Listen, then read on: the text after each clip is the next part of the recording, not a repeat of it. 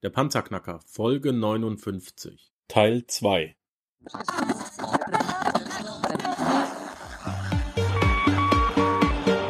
Hallo zusammen, ich bin Markus, willkommen beim Panzerknacker Podcast. Lass uns loslegen. Wenn du mich zum ersten Mal hörst, danke ich dir fürs Kommen. Wir reden hier über Geld, das erforderliche Mindset, finanzielle Freiheit und alles, was dazugehört. Und jetzt lass uns in die Show starten. Naja gut, aber die, ähm, das Problem, kein Geld zu haben, ähm, Punkt eins, wenn ich Geld anlege und ich kriege nicht genug dafür, das ist nur das eine Problem. Ja. Das andere Problem ist ja, dass Leute überhaupt nicht genügend Geld übrig haben, um überhaupt was anzulegen. Ja. Stichwort Parkinson'sche Gesetze. Stichwort Kannst du Parkinson's. mir auch was erzählen drüber? Ich meine, ich habe schon ein paar Mal erzählt, aber vielleicht wird es ja eher geglaubt, wenn sie es mal von einem anderen hören. Ja, Was ist das denn? wir müssen uns da eh das, äh, das stärken gegenseitig, weil wir sind da auch äh, komplett gleicher Ansicht, weil äh, ja, was letztendlich das Parkinsons, äh, Parkinsons äh, Gesetz oder Law, wie man auch immer das, sagen, das dazu sagen möchte, ist ja so, dass die Menschen das aufbrauchen, was sie zur Verfügung haben. Heißt, das, was ich eben sehe, das, was ich vor mir habe, das, da bin ich halt auch geneigt dazu, das aufzubrauchen. Logisch. Und äh, das ist eben so das Ding, wenn man das eben überträgt auf verschiedene Dinge. Wenn ich jetzt in, ja, wenn man das eben so sieht, ja, in dem Fall könnte ich ja, wenn, wenn das, wenn ich das jetzt auf Essen oder so beziehe, dass ich mir irgendwie einen Vorrat anlege, wo definitiv nicht zugegriffen wird. Also, dass man das ganz klar trennt von dem, was aufgebraucht wird und was nicht gebraucht wird. Und wenn man eben weiß, der Mensch benutzt das, was er eben zur Verfügung hat und das auch mal an sich selber so erkannt hat, da, da geht es halt auch viel darum, das mal für sich selbst bewusst wahrzunehmen und da reflektiert mal in die Welt reinzugehen, ähm, dann merkt man auch, dass, hey, wenn ich mir am Anfang vom Monat halt schon mal 100 Euro weglege und mich dafür bezahle, dann habe ich gar nicht das Verlangen, das auch aufzubrauchen. Also ich kann halt auch nur aus Erfahrungswerten sprechen, so was ich erlebt habe. Ich weiß ja, für jeden Menschen ist es natürlich anders, aber ich sag mir halt so, okay, 100 Euro, ja oder nein, ist mir jetzt, ist jetzt im Monat nicht so wichtig. Ich leg, ich nehme lieber die 100 Euro und leg sie halt von Anfang an auf die Seite und denk gar nicht mehr drüber nach. Ich überweise das dann auf ein Tagesgeldkonto und dann ist das weg und das out of sight, out of mind, sage ich auch gerne. Heißt, ich sehe das dann nicht mehr und dann habe ich auch nicht mehr das Verlangen, das wirklich zu nutzen, aufzubrauchen. Und ja, das muss man halt, ja, das muss man halt auch erstmal kennen, bewusst wahrnehmen und sehen, dass es auch funktioniert. Natürlich hat man nat äh, den Punkt, dass die Menschen, wo halt gar so wenig verdienen, dass sie nicht mal 100 Euro weglegen können oder 50 oder 25 Euro, dann das sind natürlich scheiß Situationen. Aber selbst da sage ich mir, dann überlegt euch eine Möglichkeit, wenn ihr natürlich das Ziel habt, äh, Geld auf die Seite zu legen, dann setzt euch äh, ein Ziel oder sucht nach einer Möglichkeit, wie man mehr Geld verdient, weil ein Arbeitnehmerjob ist ja auch nicht das Allerheilmittel, so wie es in unserer Gesellschaft eigentlich dargestellt wird. So die Struktur und die Schule und alles lässt ja eigentlich nur darauf aus, dass ich letztendlich Arbeitnehmer werde und für ein paar tausend Euro, 1000, 2000 Euro dann im Monat arbeite. Das Bewusstsein ist bei vielen gar nicht da, dass ich dann ja auch irgendwie noch meine eigene Energie für ein eigenes Projekt nutzen kann, Probleme lösen kann. Und ja, das sehe ich dann halt auf der anderen Seite. Aber man muss das natürlich respektieren für Leute. Es gibt einfach Situationen, wo das auch nicht funktioniert. Aber Möglichkeiten sind definitiv da, da auf jeden Fall Vermögen aufzubauen. Und ich finde, es ist bei vielen eigentlich nur daran gekoppelt, was mache ich aus meinen Möglichkeiten. Denn wie wir es ja vorhin beim Vorgespräch auch schon hatten, viele setzen es halt nicht um. So, die Möglichkeiten sind da. Und da muss man halt einfach versuchen, ja, eine, eine gescheite Lösung für sich selber zu finden und dann ja, monatlich was auf die Seite zu legen und das Parkinson'sche Gesetz zu nutzen. Genau. Also, ich schalte jetzt mal auf Klugscheißer-Modus. Das zweite Parkinson'sche Gesetz, weil das zweite Parkinson'sche Gesetz, nochmal, ich wiederhole es nochmal gern, ähm, wir Menschen neigen dazu, unsere Ausgaben dem Einkommen anzugleichen. Ja. ja? Also wir brauchen immer genau so viel, wie wir haben, aber das, was wir haben, wird auch verbraucht. Ja. Aufhören mit dem Blödsinn. Genau. Ja. Als man 16 Jahre alt war und das erste Mal ähm, wirklich von Taschengeld äh, auf Lehrgeld umgestiegen ist, ja, von, von, von, weiß nicht, was man heute kriegt an Taschengeld. Ich sag mal 50 Euro. Können auch 150 sein, seid man nicht böse. Und, und jetzt kriegt man dann 450 als Lehrgeld. Ja. Dann dauert es zwei, drei Monate und dann hat man die, hat man das Geld schon unter die Leute gebracht. Das ist halt, und dann ist man es gewohnt, dass man halt 450 Euro hat, denkt aber gar nicht mehr, hey, ich habe ja vor ein paar Monaten doch gar nichts verdient, so. Ähm, da habe ich es ja auch irgendwie geschafft. Natürlich, wenn die, sich Lebenssituationen nochmal verändern, ich aus zu Hause ausziehe oder sonst was, da kommen natürlich mehr Kosten, aber im Regelfall ja, braucht man das Geld nicht, auch bei einer Gehaltserhöhung. Ich kam doch einen Monat vorher auch mit, äh, mit 300 Euro weniger aus. So, warum habe ich jetzt das Verlangen, das auszugeben? Das äh, Genau. psychologisch einfach Man muss klipp und klar sagen, das Problem, kein Geld zu haben, wird durch mehr Geld verdienen niemals gelöst, solange es nicht im Gehirn verankert ist, Ja. seine Fixkosten Ja. auf ein Maß X festzusetzen und die auch nicht mehr zu verändern. Genau. Da wird letztes ja, das Gehirn wird einem da immer den, das, den Strich durch die Rechnung ziehen, weil es halt einfach so nicht funktioniert, ja. Muss Ich werde noch, ein, ich werde noch einen Podcast zum Sechs-Kontensystem machen, da werde ich dann auch nochmal erklären. Ähm, da möchte ich jetzt hier nicht allzu heftig drauf eingehen, aber ich werde dann auch erklären, warum er 50, maximal 55 Prozent von seinem Nettoeinkommen nur für sein Leben aufwenden darf. Wenn man das nicht macht, dann hat man eben über seine Verhältnisse gelebt. Auch da Ja. ganz tiefer Grund Parkinson'sche Gesetze. ja, genau. Ähm, jetzt gibt's ja noch was, wenn du, wenn du jetzt das Parkinson'sche Gesetz verstanden hast und du hast verstanden, dass es, äh, dass du dein Geld vermehren sollst, auch wenn es erstmal ähm, nur Fiat-Geld ist, Ja. ähm, dass du dir vielleicht reale Werte zulegen sollst, aber jetzt, jetzt legst du was an. Mhm. Jetzt gibt's ja das magische Dreieck der Vermögensanlage oder auch das Bankendreieck. Ja. Kannst du uns da noch ein bisschen was erzählen? Also ich weiß jetzt nicht, ob, äh, auf was du genau. Es gibt schon einen Unterschied. Also das war, willst du jetzt auf das Video eingehen, das wir auch gedreht haben, Bankendreieck oder allgemein? Weil es gibt unterschiedliche Begriffe dafür. Ähm, das magische Dreieck verstehe ich immer so zwischen Rentabilität, Sicherheit und ähm, meinst Liquidität? Liquidität, genau. Meinst du das? Da, da, also Wir können beides machen. Lass uns beides machen. Komm. Lass uns beides machen, ja. Also von dem magischen Dreieck an sich, äh, weiß nicht, also da, wo eben oben äh, oder unten, wo auch immer an einer Ecke Liquidität, Sicherheit und Rentabilität steht, davon halte ich mittlerweile eigentlich nichts mehr. Das war so gängige Methode in der Spa also in der Bank, wo ich gearbeitet habe, aber ähm, ja, so an sich finde ich das eigentlich nicht passend, weil ähm, wenn man jetzt auf Vermögensaufbau eingehen möchte und langfristig Geld anlegt und da auf Liquidität setzt, äh, passt das halt irgendwie überhaupt nicht. Und da werden halt wieder Wünsche bei den Anlegern irgendwo geweckt, äh, die ich finde, sollten da nicht unbedingt ein Kriterium spielen. Was mir wichtig ist, wenn ich jetzt an Vermögensanlage denke und wirklich langfristig äh, anlege, ist mir Sicherheit, dass mein Wert nicht verloren gehen kann. Das bedeutet nicht, dass ich keine Schwankung akzeptiere, was es ja dann wieder schon bedeuten würde, wenn ich jetzt auf Sicherheit gehen möchte, weil in der normalen Finanzbranche halt Risiko immer nur als Schwankung angesehen wird. Ich kann mir jetzt vorstellen, es wirkt ein bisschen schwierig, komplex, äh, kompliziert oder so, wie ich das erzähle. Auf was ich letztendlich hinaus möchte, ist, dass Sicherheit und Rentabilität sich ja immer beißen. Und das Ding ist aber, dass wenn ich eben mein, mein wenn ich äh, Liquidität haben möchte und viele Sicherheit ohne große Schwankungen, dann bleibt mir eigentlich in der Regel nichts anderes übrig, als in Geldwerte zu investieren. Sind das jetzt Anleihen, seien das Kredite oder halt ein Sparbuch, eine Kapitallebensversicherung oder ein Bausparvertrag.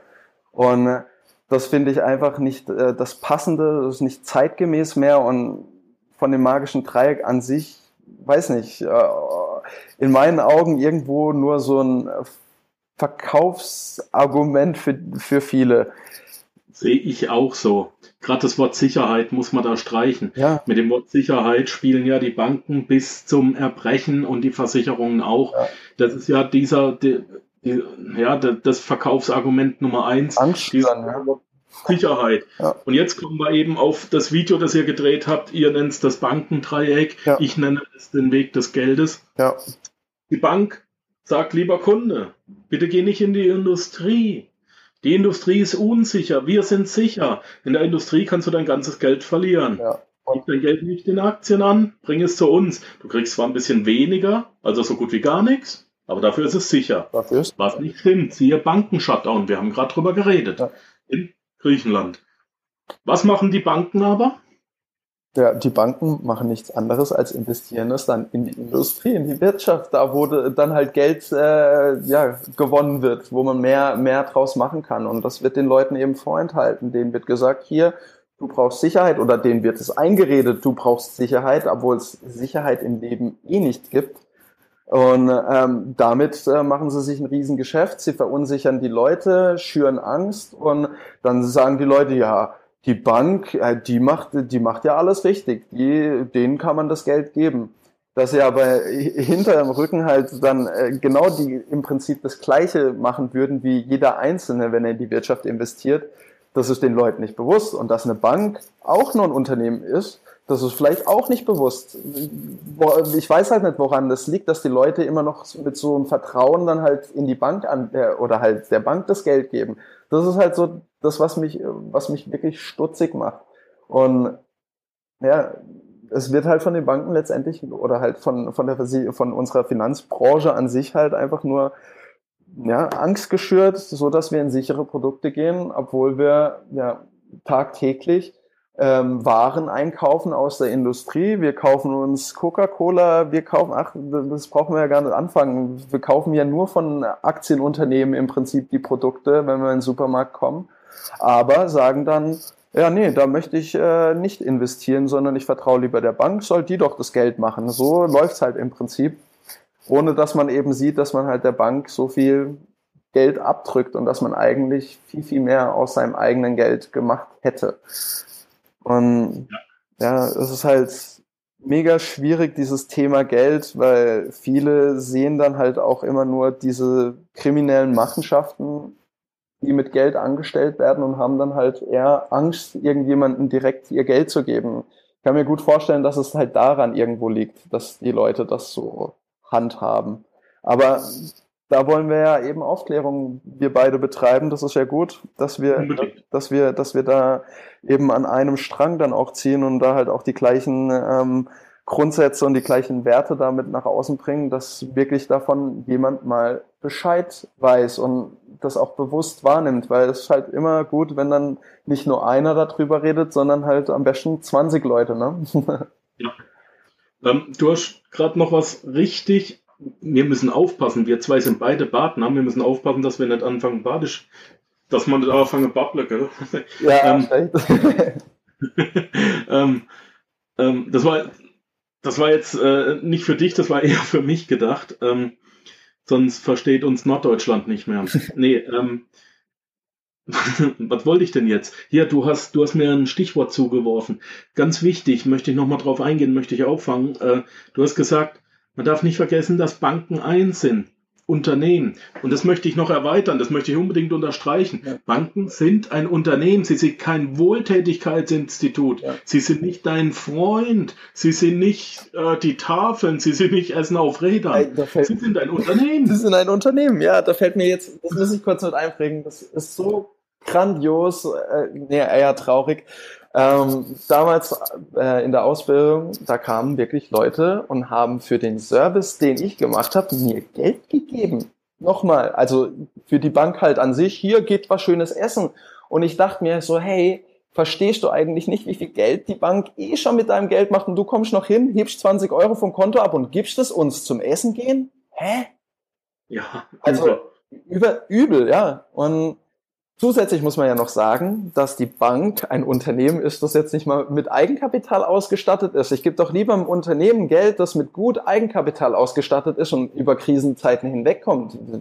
Wo soll die Bank das Geld hernehmen, wenn es mal wirklich äh, mies läuft? Wobei ich aber auch noch eins festhalten will, also ja. um, um meinen Gedanken abzuschließen, der zentrale Punkt, das Ziel und die, die, die alle, alle vernünftigen Unternehmen haben Ziele definiert schriftlich Ja? Ja. Was ist das Ziel des Unternehmens? Und das größte Ziel des Unternehmens ist es nun mal, was? Gewinn zu machen. Gewinnmaximierung. Und zwar jedes Jahr. Und den machst du eben nicht, wenn du deinen Gewinn herschenkst. Deswegen schenken sie ihn dir nicht her. Ja. Punkt eins. Punkt zwei. Bitte. Ähm, wir, wir, wir brauchen Banken, das noch. Ja, Aber eben überlegen, welche. Es gibt momentan Online-Lösungen und die kosten auch nicht so viel. Ähm, der nächste Punkt ist, bitte die Banker nicht verteufeln, nur weil das Konzept Bank wahrscheinlich ja, in den letzten Zügen liegt und ausgedient, ausgedient haben wird. ja, da, Banker selber. Ich meine, du warst einer, ich war auch einer. Ich habe ich hab, ich hab das auch irgendwann mal gelernt. Nicht so erfolgreich abgeschlossen wie du, aber ich habe es mal gelernt. Ähm, Fakt ist, die erzählen auch nur das nach, was sie vorerzählt kriegen. Die Genau. wissen es ja auch nicht besser. Also geht nicht auf die Leute los, bitte. Die können nichts dafür. Die wissen es auch nicht besser. Die handeln in gutem Treu und Glauben. Das heißt, selbst die müssen ähm, auch mal aufgeweckt werden. Die können es auch nicht besser. Die ganz Großen, die wissen das schon besser. ja, Aber die, die reden auch nicht mit dir. sind, also diese Leute sind in meinen Augen, ja, also moralisch ganz durch. Aber ich bin ja auch sehr schnell auf der Schiene unterwegs, das zu pauschalisieren. Der einzelne Bankberater, der kann nichts dafür, der weiß das auch nicht. Und die sind wirklich, die, wie du auch gemeint hast, die handeln in Gutglauben und die reden halt einfach nur das nach, was ihnen gesagt wurde, ganz klar. Und äh, ohne halt selber, selber drüber nachzudenken oder mal zu prüfen, ähm, mal die Rendite auszurechnen oder die Kosten nachzuprüfen, das wird denen alles nicht beigebracht. Und darum bieten die das auch mit gutem Gewissen an. Weil bei mir war es halt so, ich habe da von Wind bekommen, weil ich halt auch andere Bücher gelesen habe, außer die, wo ich eben in der Bank bekomme. Und ähm, habe mich selber schlau gemacht und habe dadurch eben erkannt, hey, okay, habe mir mal eine Rendi äh, die Rendite vom Bausparvertrag halt ausgerechnet und was mir wirklich bringt, genauso für eine Kapitallebensversicherung und dies und das. So, das einfach mal alles nachgerechnet und dann hat man auch kein reines Gewissen mehr, wenn man weiterhin für die Bank arbeitet. Also ich habe mich jeden Tag beschissener gefühlt, wirklich zum Ende der Ausbildung, weil ich einfach gemerkt habe, dass die Bank ja ein Unternehmen ist, das äh, Gewinne maximieren möchte und ähm, ja, halt heutzutage nicht mehr das ist, was es mal war, weil man muss ja wirklich sagen, die Bank hat ja einen guten Grund, warum es eine Bank gibt, so dass man Gelder von vielen einsammeln kann und wirklich etwas äh, verändern kann. Das, da habe ich auch gerade ein gutes Beispiel ähm, hier in Freiburg. Ähm, da gab es mal vor, boah, nagel mich jetzt nicht fest, welches Jahrhundert, aber ich glaube 18. Jahrhundert. Ähm, da gab es irgendwie eine Mauer um Freiburg drumherum. Und dann Ich glaube, es damals überall. gab es ja. damals überall und dann gab es Krieg mit den Franzosen drüben und ja, die ganze Mauern komplett am Arsch. Und damals gab es halt noch keine Banken, also zumindest in Freiburg gab es noch keine Bank. Und äh, das Ding ist, dass man halt gemerkt hat, okay, hey, der Handel, der sinkt gerade ins Bodenlose, weil die Leute, die, die, die, ganzen, die ganzen Händler, die kommen gar nicht über die Mauer drüber, weil die ganzen Bruchstücke da rumliegen und die haben gar keinen Bock jetzt nach Freiburg zu kommen, weil das für die eigentlich gar nicht möglich ist. Und so hat man sich dann halt überlegt als Gemeinschaft und gesagt, hey, wir müssen doch da was tun. Wir müssen doch wieder den Handel in Bewegung bekommen. Und das bekommen wir dadurch, indem wir die Mauer entfernen. Okay, jetzt hat halt nicht jeder Einzelne so viel Geld, dass man halt mal so ein Projekt startet und hat gesagt, so, wir sammeln das jetzt alle. Wir sammeln unser Geld und dann bekommen wir das hin, weil dann so haben wir genügend Geld. Und das sind ja so die Anfänge von Banken. Heißt, das ist ein gutes Geschäftsfeld. Das ist wirklich, äh, wo man, wo, wo weitergeholfen wird. Aber heutzutage ist die Bank einfach nur noch so ein komplexes Monster in meinen Augen, das jedes Geschäft macht, das irgendwo, ähm, ja, wo irgendwie Gewinn bringt. Und es wird nicht mehr auf den Kern der Bank eben, die Aufgabe der Bank ist nämlich heutzutage, ist eben nicht mehr die, was sie mal war, Kreditvergabe oder halt der Dinge zu realisieren und Investi Investments eben voranzubringen. Ähm, also halt wirklich Kredite zu vergeben. Das, ähm, und heutzutage beraten die halt eigentlich nur im eigenen Interesse, nicht im Kundeninteresse und machen halt Geschäftsfelder, wo sie dazu geneigt sind, andere zu benachteiligen. Und das ist das Problem. Und wie du auch gemeint hast, man darf das nicht pauschalisieren auf die Banker. Die einzelnen Leute sind, kann ich mir nicht, also das funktioniert auch nicht, dass jeder da, wenn das jeder wüsste und jeder ein schlechtes Gewissen hat, äh, hätte, äh, dann würde das System und die Bank so an sich gar nicht mehr geben. Deswegen, man darf den Einzelnen nicht verurteilen, definitiv. Sehe ich auch so. Ähm, Chris, wir könnten noch stundenlang reden. Ich habe auch so das Gefühl, das kann noch bis heute Abend gehen. ja, ähm, lass, uns, lass uns hier mal abbrechen. Ja. Äh, ich glaube, wir haben einiges an Content rübergebracht. Wir haben geklärt, was Geld ist, welche Geldarten es gibt.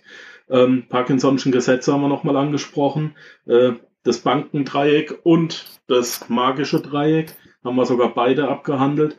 Finde ich super von dir. Vielen, vielen lieben Dank für deine Zeit. Danke, dass du mich eingeladen hast. ja, sehr gern. Ähm, jetzt wissen wir ja auch warum. jetzt wissen wir warum. Wir, uns verbindet definitiv was. genau. Ich wünsche euch so viel Erfolg mit eurem äh, Cashflow TV. Der Kanal ist Bombe, ist ein ganz junger Kanal, aber klasse, klasse und sehr liebevoll gemachte Videos drin. Ich werde den bei mir in den Show Notes natürlich verlinken, dass man die dann auch sieht. Und ähm, ich würde sagen, wir bleiben einfach weiter in Kontakt und wenn es wieder was gibt, machen wir einfach nochmal gemeinsam eine wunderbare Panzerknacker-Episode. Würde ich auch sagen. Lernen die Leute weiter auf. Ja, Mann, das äh, ist doch das ein gutes Ziel, das wir jetzt haben. Finde ich auch. Ich wünsche dir einen ganzen schönen Tag. Nochmal danke für deine Zeit, für deine Erklärung. Und ja, bleib gesund und munter. Ja, mach, mach du das Gleiche. Alles klar. Also, Ciao, schönen Tag noch. Ciao. Ja, das war es leider auch schon wieder für heute. Ich danke dir fürs Zuhören. Die Informationen, die du in dieser Episode erhalten hast, werden natürlich, wie immer, durch die zusätzlichen Informationen in den Show Notes auf www.panzerknacker-podcast.com ergänzt. Schau doch einfach mal rein. Bitte besuche mich auch nächste Woche wieder für eine weitere Episode vom Panzerknacker Podcast. Dies ist eine Markus Habermehl Production.